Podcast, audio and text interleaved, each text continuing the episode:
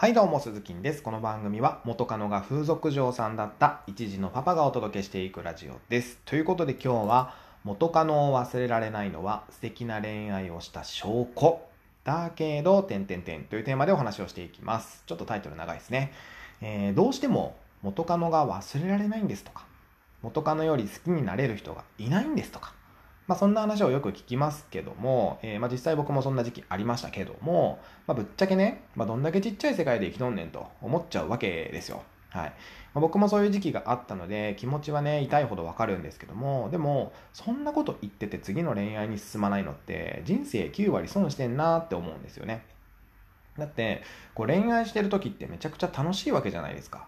恋愛だけで人生が輝くんですよ。それを自分から放棄するなんて、まあ、本当もったいない、もったいないなと思います。えー、そもそも元カノより好きになれる人がいないなんてことはありえないわけですよ。物理的に考えて。地球上に何億人の女性がいるとお思いですかという話です。えー、何億人もいる女性と全員会ってお話ししてデートして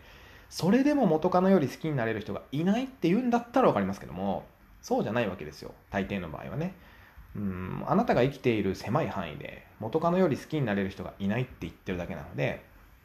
例えるならばうーんまあお鍋といえば水炊きだよねって言ってるようなもんです。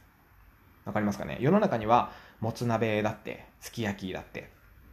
僕が好きなキムチ鍋だって湯豆腐だってカニ好きだってあるわけですよ。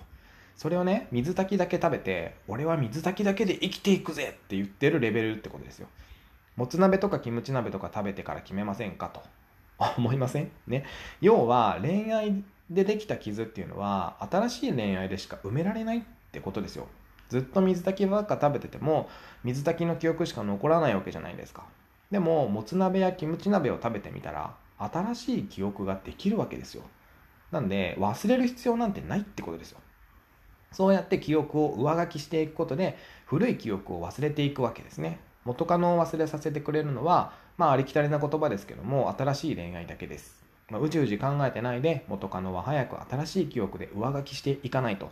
考えてても何も解決しないわけですから。水炊きの記憶っていうのは、違うお鍋でしか上書きできませんよということですね。必要なのは一歩踏み出す勇気だけだと思います。ということで今日は、元カノを忘れられないのは素敵な恋愛をした証拠だけど、点々点というテーマでお話をしていきました。また明日の放送でお耳にかかりましょう。バイバイ。